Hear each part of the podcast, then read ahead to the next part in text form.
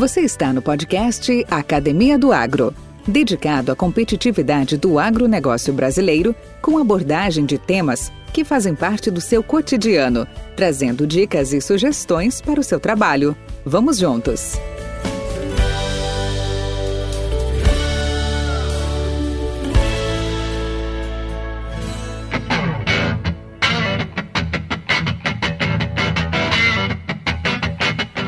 Tecnologia ILPF é uma estratégia de produção agropecuária que integra numa mesma área diferentes sistemas produtivos, agrícolas, pecuários e florestais.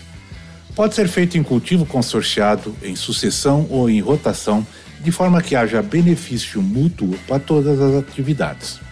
Essa forma de sistema integrado busca otimizar o uso da terra, elevando os patamares de produtividade diversificando a produção e gerando produtos de qualidade. Eu, Valdir Franzini e o agrônomo Carlos Raup estivemos em mais uma edição do tradicional Dia de Campo sobre Integração Lavoura Pecuária Floresta, ILPF, na Fazenda Santa Brígida, em Ipameri, no estado de Goiás. A Fazenda Santa Brígida é propriedade modelo e integração Lavoura Pecuária Floresta e unidade de referência da Embrapa há mais de 16 anos. O evento foi promovido pela Associação Rede ILPF, parceria público-privada formada pela Embrapa, Cooperativa Cocabar e as empresas John Deere, Singenta, Bradesco, Soesp, Sementes Oeste Paulista e Suzano o Dia de Campo contou com o apoio da Universidade Estadual de Goiás e da Prefeitura de Ipameri. O Dia de Campo contou com quatro estações técnicas que trataram dos seguintes temas. Na estação 1, o consultor Roberto Freitas apresentou o sistema Santa Brígida de Produção Agrícola. Já na estação 2, William Marquió discutiu o Sistema Intensivo de Produção Animal. A estação 3 foi conduzida por Marco Antônio Nogueira, que apresentou a utilização de bioinsumos para aumentar a eficiência de uso de nutrientes.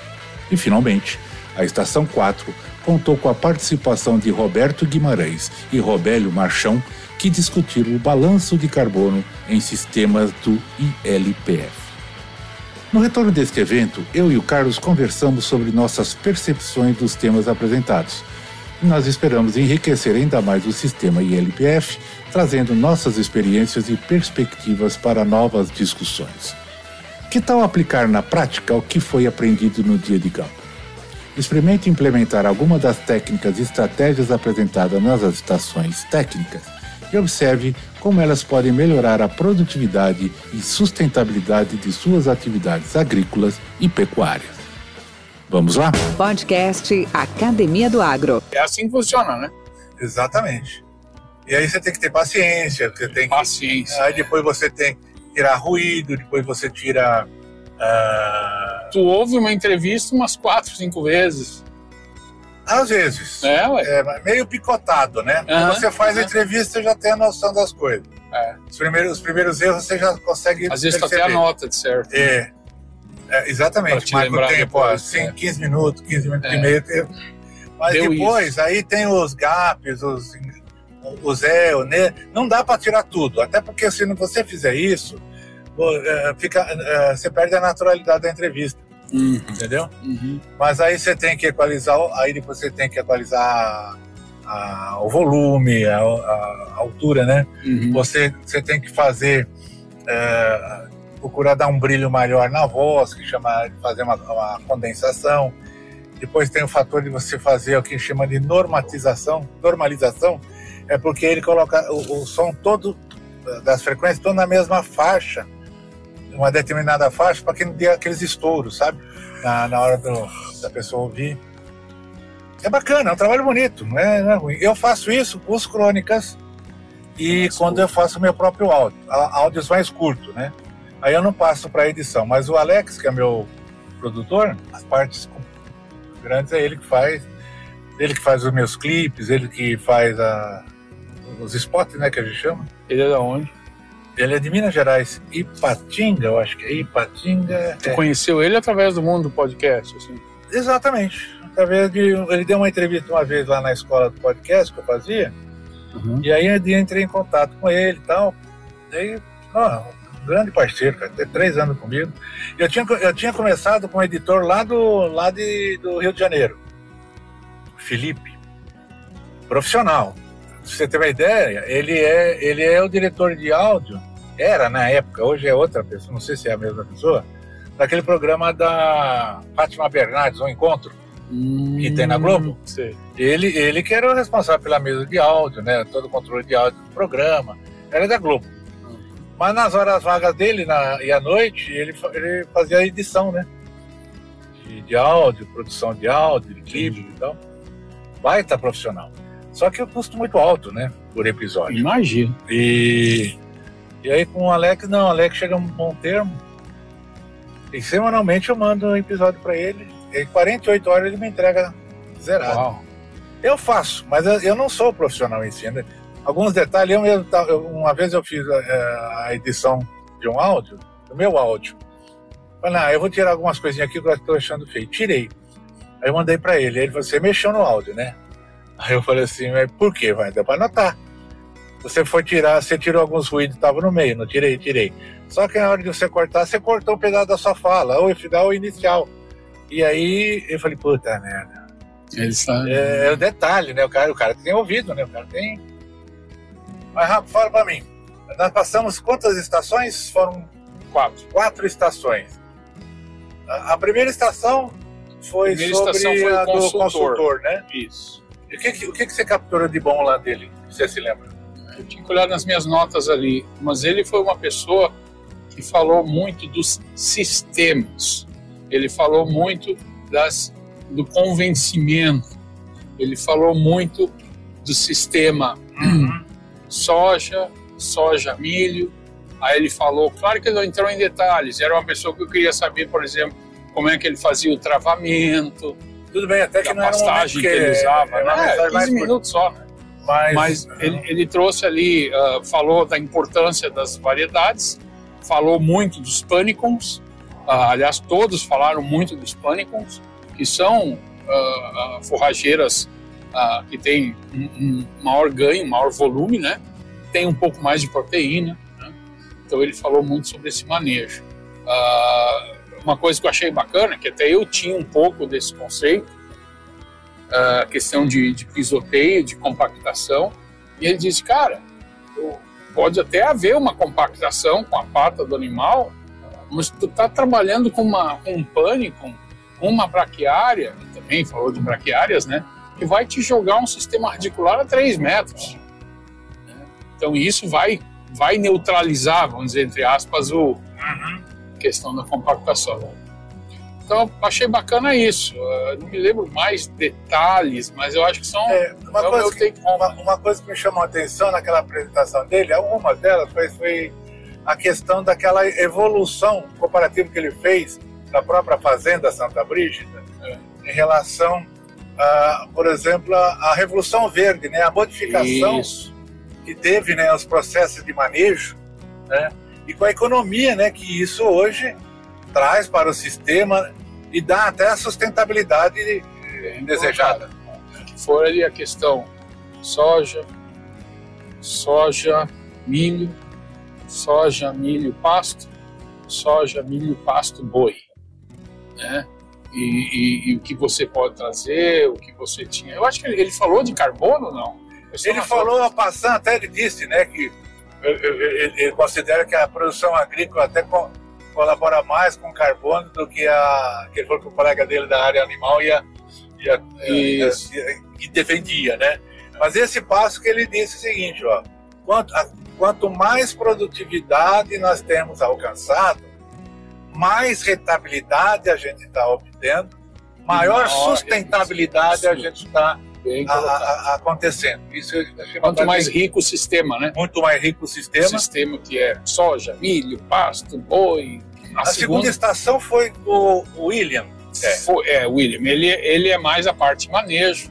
O que eu gostei, os take homes dele, de novo, falou muito bem dos pânicos, né? Falou, foi ele que foi, foi uma coisa assim que para mim foi um aprendizado que eu tenho pânico e eu tenho Zuri que é o pânico mais moderno, vamos dizer, no processo de melhoramento, no processo de lançamento de novos pânicos, né? Que é o Zuri, que é um lançamento da Embrapa, né? Que é daquela mesma turminha lá do Mombasa, né? Do Tanzânia, né? E do agora o Zuri, né? Então ele é o mais, entre aspas, evoluído, vamos dizer assim. E, e ele falou muito da dificuldade, da dificuldade não, da complexidade do corte dele, né? E isso eu achei legal. Ele até usou o termo, usou o termo não, fez o comentário do funcionário que estava lá dentro dos rotacionados dele. Ele tem ali um rotacionado de 85 hectares e tem 16 piquetes nesses 85 hectares. Lá no meio ele tem a praça de alimentação, tem aquele sistema que eu acho fantástico de pesagem dos animais. Ah, tá, que ele comentou sobre é... uh, uh, pela, pela, pelo brinco, né? Pelo brinco. Aciona a, é uma, quando ele, é. é uma balança com brinco eletronicamente sincronizado. Quando deu um determinado é, deu peso, ele apita, né? Isso é um sistema que, na minha visão, se paga. Eu não tenho ele, mas ele se paga pelo seguinte. Ele mesmo comentou outra coisa que eu achei. Ali, ali eu acho que é um dos lugares que eu mais curti, assim, sabe? Uh, ele falou o seguinte: aqui nós temos um range. Ah, outra coisa que ele comentou: aqui se faz engorda, aqui não se cria animais, aqui se compra os animais por questão de mercado, né? Vai num leilão, vai num lugar, vai num fornecedor, tu compra animais de vários tipos. Ele até brincou que isso aqui é um pequeno Senargen, é um banco genético de gado, né? Uhum. De, de, de ali tinha uns taurinos, tinha zebuíno, tinha cru, Taurino puro acho que não tinha, mas todos cruzados, né? Então tinha zebuíno, cruz de zebuíno com taurino, uh, sangue europeu, sangue zebuíno, coisa e tal. Mas enfim, o ponto que é importante, e isso esse equipamento te mostra, claro que o olho do teu funcionário, que é o teu grande parceiro, é o teu funcionário que está lá avaliando, está tá decidindo quando tu vai fazer a troca de um piquete para outro porque não adianta, tu pode criar ah, com X centímetros, com coisa e tal, tu vai lá e muda, mas nada substitui. Aí tem um dia que chover um pouquinho mais, um período de chover, tu pode deixar mais do que dois dias, ou então vai deixar um dia só. Mas enfim, a, a, ali ele comentou que ele tinha animais que estavam ganhando, ele usou, ele falou bem isso, né? Mais de mil gramas por dia, e animais estavam ganhando 300 gramas por dia, que estava dando uma média de 900 gramas por dia, uma coisa assim. Então aí você com esse sistema de pesagem, você vai descobrir quais que são o animal 35, é, 19, 17. Você individualiza, né? Não estão ganhando como devia ganhar. Então são animais que tu pode retirar daquele grupo ali e vum, vai lá, vai vender eles, vai dar um outro vai para um pasto menos rico, né? Dá outro uso para ele, porque ali ele não está, é uma coisa intensiva, ali ele não está te trazendo a, a, o ganho que você quer ter. De novo, lotação ali, 10 UAs por hectare. Isso. 10, uma UA é 450 quilos. Uhum. Tá? Ou seja, 4.500 quilos de carne por hectare. carne viva, né? Uhum. De animal vivo por hectare. Então isso eu achei bacana. Voltando ao Zuri, número mágico do Zuri, passou de 70, nem que tu vai roçar. E eu, por exemplo, lá na minha fazenda, como nessa época eu estou com pasto em muita abundância, guess what, né? O meu zuri tá lá, tá crescendo, tá lá com seus 70 centímetros já. Ou seja, o que, que eu vou fazer? Eu vou tirar todas as minhas vacas, e hoje todas as minhas vacas com cria que eu tenho nessa propriedade, na Nossa Senhora da Lapa, elas justamente joguei elas num andropógon é um outro tipo de pasto que é muito bom, um pasto simples, não é um pasto rico, mas é um pasto que é o primeiro, assim como o Zuri, hein? O Zuri é um pasto das águas, né? E é o primeiro pasto a rebrotar quando começam as águas. Então tu tem que explorar ele nas águas bastante e aí no finalzinho das águas tirar o animal, deixar ele crescer para te dar um feno, né, em ali. Mas o ponto é, eu, por exemplo, uma das take home message que eu tive dali eu ia tirar os meus animais de um pasto que eu tenho antropólogo, que eu justamente botei um grupo grande de animais lá para não deixar o antropólogo criar aquelas varetas, né, fibrar, e vou jogar eles todos. Ali eu tenho 150 matrizes. Vou jogar essas 150 matrizes, todas elas com cria, né? Vou jogar elas todas em cima desse Zuri para baixar esse bichão mesmo. E aí, Valdir, que vem, eu falei a mesma coisa pro Paulo Ozaki. Cara, tragam pessoas, Valdir, traz um cara para falar sobre pré-secado, Valdir. Uhum. Pré-secado é o grande lance da pecuária no Brasil, principalmente no Brasil Central. Porque qual é o grande problema da pecuária? Seja ele cria, seja ele recria, como eu te falei antes, cada vez é mais cria e engorda, né? Porque tu já está elevando um animal depois da cria para uma categoria mais alta. Mas qual que é o teu grande problema? É comida na época seca. E, o, e, e qual é o teu, análogo a isso? O que que acontece? Uma abundância muito grande de comida na época das águas. O pré-secado, diferente da afinação, conhece pré-secado? Uhum. Diferente da afinação, o que que acontece? A afinação é o quê?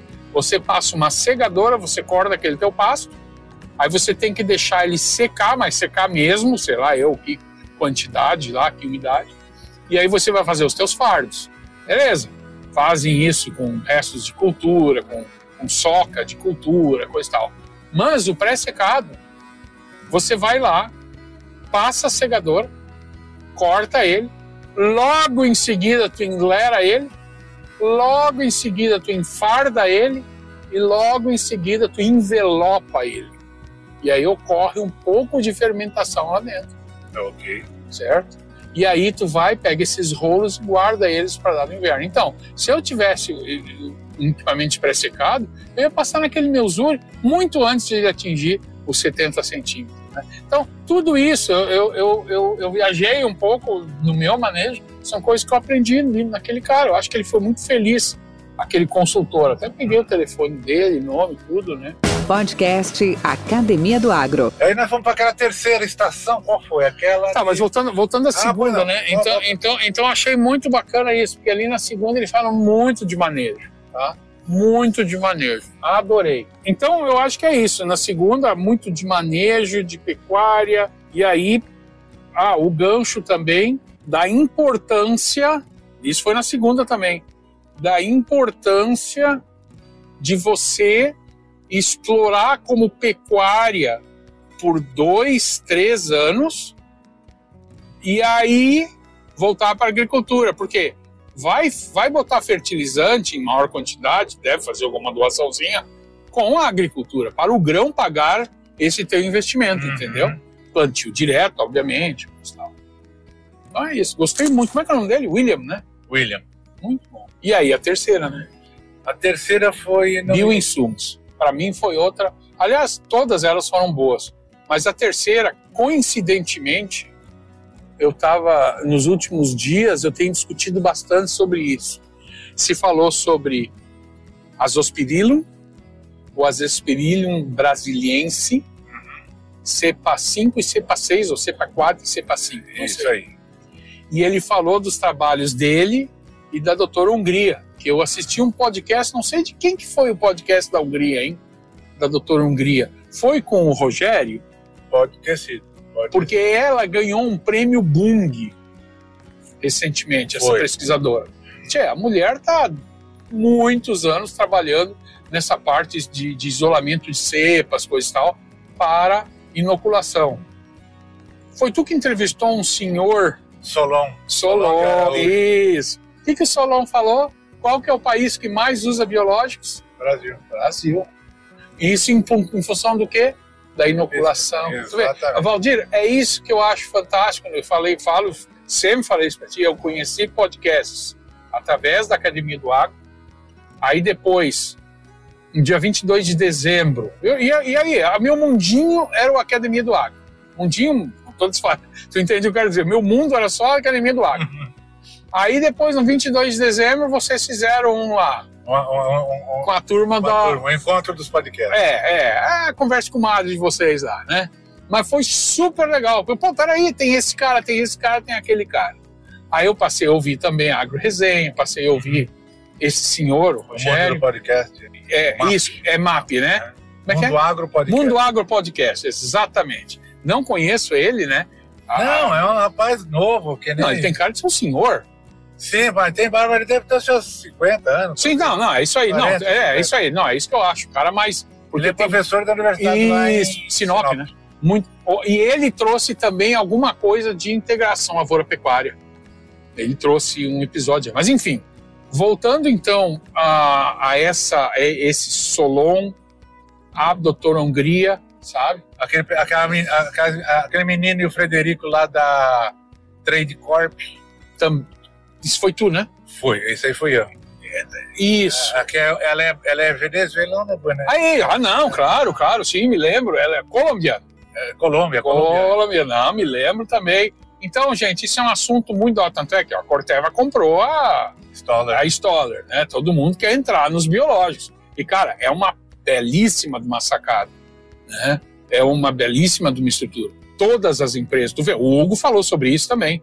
Uhum. O Hugo Molinari tá aí há sempre, né, entrando firme nessa parte de RNA interferente e também na área de biológicos.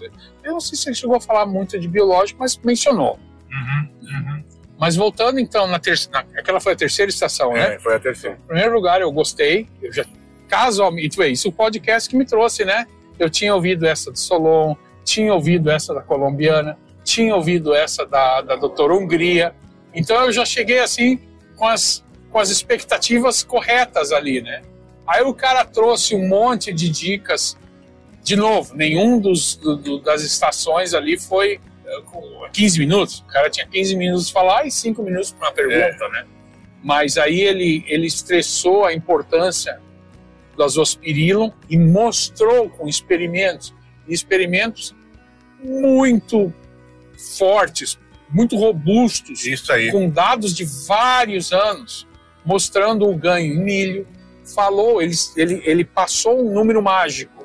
25% de economia de nitrogênio em milho. Bom, cara, é. cara. E não é, e não é, e não é cara, é palpite, não é. Não, não é palpite, é. Não é, não é empírico, não é Exato, é comprovado. Exatamente, exatamente. Então, velho, achei muito legal isso aí também. E aí, uh, bom, falou dos aspirina, falou em milho, falou disso, não sei se foi o Solon, não, a doutora Hungria tinha falado, tem um trabalho dela, ela tinha falado sobre a.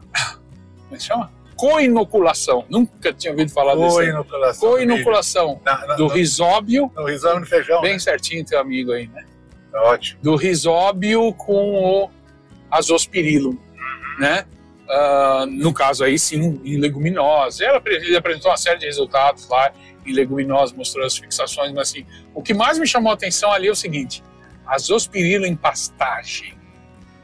Aí as dicas que ele deu, aplicação, empastagem, via foliar, vai, aí que vem a beleza, até eu fiz uma anotação minha, tenho que comprar um micron esse ano, para minha plantadeirinha, para minha querida Jumila, né?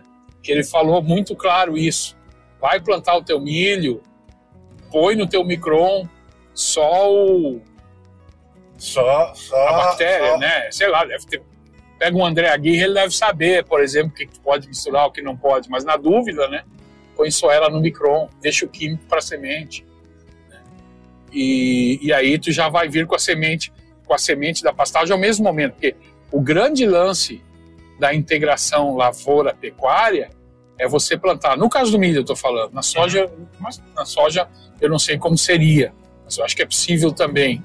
Uh, mas no caso do milho, plantar os dois juntos, né? e aí tu vem com o travamento, né? Com a mesotriona, uma trazina, coisa e tal, vai travar aquele teu capim para ele não competir tanto, né? Coisa e tal. Mas ali naquele momento entra com azospirilo, né? E é barato, né, Valdir? Não, é muito barato. Isso para mim é é muito dessa. E o que tem de empresas, de novo, ele tem, tem o podcast ali, né? Tem de empresas comercializando, né? É muito, é muita gente. Você, fala, você vê na questão de risóbio, né? Questão de inoculante. É, quando eu plantei, e até meu, até meu vizinho já incorporou. Talvez uma das boas razões também de melhorar, é, melhorou o nível de produtividade. Ele, tá, ele estava lá três, quatro doses de inoculante. E eu falei, não, cara, eu não vou falar para você usar 15, não. É, fica tranquilo. Mas você vai usar 10. Toca 10, não é tem dó. Barato. Né? Mas não, por quê? Porque é, é, ele é de vida curta, ele tem que ter um ambiente correto, então você tem que ter uma população ideal ali para ele poder Isso reagir, né? É, é a mesma, fazendo uma analogia, só que muito mais, muito mais complexa, não sei se dá para dizer desse jeito, é a questão do, do RN. Que rio é esse, hein, Cara, eu, eu tô com o nome dele na cabeça. É, Capivari. Ah, tá. Bonito, grande. Te lembro o Hugo falando sobre o grande gargalo do RNAi, né? Eles têm os alvos, eles já têm a RNAi que vai lá e silencia um, um aspecto metabólico do barriga verde, né? E mata, não deixa ele sobreviver. É né? um interferase, é, né? É, RNA interferase, isso aí. Interferente, é, isso mesmo. E, mas o ponto é como aplicar, né? RNA, qualquer solzinho, qualquer UV acaba com ele. Desativa, né? A questão da nano, nanotecnologia, é uma coisa que ele bate muito. Né? Por isso que ele está trabalhando muito com essas empresas que mexem com essa coisa de nanotecnologia para tentar, eventualmente, criar uma forma de você conseguir aplicar né, esse RNA na, na tua planta e que ele esteja vivo e atue, né? Mas, óbvio, é, o, o, a bactéria não é tão complicada assim, mas também o ambiente é super possível de, de estragar ele, né? Uhum. É, foi muito interessante. Como você disse, todas tiveram aspectos bem positivos ali, e, e sim, mensagens claras, né? Não foi nada de, de enrolação. Podcast Academia do Agro. A quarta e última foi sequestro de carbono, né? Foi. Mas eu achei muito boa deles, porque eles foram bem claros, bem. É assim, uma, uma, matemática, né? um, um raciocínio lógico bem, bem montado. Bastante dados, né? Uma coisa que eu gostei, eh, ali eu fiquei conversando um pouco com eles, depois de conversa, parte de manejo eles, eles conheciam bem também. Ali, pontos que eu gostei. Em primeiro lugar, aquele volume de dados que eles apresentaram, né? sobre sequestro de carbono, sobre carne, como é que se diz? Carne carbono free, né? Carbono free não, carbono neutro, né? Aí depois ele mostrou o componente floresta do ELPF, na integração lavoura, pecuária, floresta, que o componente floresta, em sendo 15% da, da tua área plantada, já seria suficiente para neutralizar toda para equilibrar né, a, a, é. os níveis de carbono. É. Perfeito. Uma outra coisa que ele comentou que eu achei bacana, deu as dicas dos dos ranks, né, das distâncias entre os ranks. Por quê? Ali da forma que estava nessa fazenda, os ranks eram de 15 metros. E ali você tinha, tinha um pânico ali, não sei se era Zuri, provavelmente, tinha muito Zuri ali, talvez era. Mas ali, se ela quisesse renovar aquele Zuri, botar uma agricultura ali, ela não conseguiria, né? Porque eles tinham só 15 metros de, de distância entre um e outro, né? Te lembra? Então ela teria que ter os 30 meses, senão a lavoura não ia ser uma lavoura produtiva. Isso ela falou, ele falou. E até, até citou a questão de orientação, né? Só Leste, fazendo muito norte e sul que não, tem que uhum. seguir, né? Seguir a trajetória do dia. Leste-oeste, né? Leste-oeste. Isso aí. Bom, lavouras de produção também, quando era híbrido triplo, né, se fazia isso, né? Porque o híbrido simples ia sombrear o híbrido, a linhagem, né? Então se fazia muita lavoura leste-oeste. Até a Alice cuidava isso. Mas a foi muito interessante a deles. Eu acho que eles deram essas dicas do plantio, coisa e tal. Ah, foi no final ali eles falaram um pouco da distoca, né? Que é um que é um problema, vamos dizer, o que, que se faz com aqueles tocos que vão estar no meio ali, né? É. Você vai usar. Bela pergunta do é, rapaz. É. Mas aí eles têm formas de, de fazer com que aqueles tocos sejam, como se diz,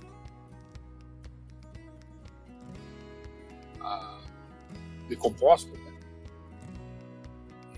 E uma das coisas que eu conversei com ele, depois ali no final, foi a questão do bem-estar animal, cara. E aí ele me lembrou, eu já tinha ouvido falar nisso. Tem um trabalho feito por uma pesquisadora de nome Isabel, quero ir atrás disso, Valdir, que mostra o quanto que se ganha em taxa de prenhez, em ganho de peso, quando o animal tem acesso ao bem-estar de uma sombra. Que isso em nenhum momento ele mencionou ali, porque de novo, né, 15 minutos. Né? E isso tu claramente nota, né? E uma coisa assim que se falava antigamente, ah, o Zebu não tem problema nenhum, o Nelore não tem problema, pode ficar no solão brabo. Não é verdade. Ele quer também uma situação de conforto. Né? De conforto. Tá? Aí tinha aqueles caras do Banco Santander ali, os meninos estavam escutando a minha conversa com ele ali que eu estava. Aí eu disse, gente, eles, ah, mas tem isso também. Eu disse, gente, vamos fazer o seguinte Vamos ter essa conversa aqui lá no meio do sol. Vamos ver se vocês aguentam cinco minutos. Se nós aguentamos, não é só vocês. Se nós aguentamos, não é que três minutos. Não, tudo bem, vamos embora. mesma coisa, tipo. Mesma coisa. Então, ali é muito mais dados, né? E, e, assim, mostrar é tudo longo prazo. Eles falaram de, de, de, de situações ali naquela. Ah, mencionaram também sobre outros usos, né? Que não só eucalíptico. Outra coisa que eles comentaram também. Por que eucalipto, eucalipto, eucalipto? que é uma exótica, né? Imagina tu fazer ali um, uma plantação de piqui, né? Nunca vão, talvez nunca vão deixar uma nativa qualquer, nunca vão deixar tu colher esse material. Tem que ter um processo que permita, ambientalmente falando, que você vá poder explorar essa árvore nativa. Por quê? Porque você plantou ela. Né? Isso é um, é um aspecto também a ser considerado. Então, ali. ali, ali é, mas estão é, fazendo com barura? barura não, mas, mas é a mesma coisa. Mas é. eles vão aproveitar o fruto, né? A amêndoa, né?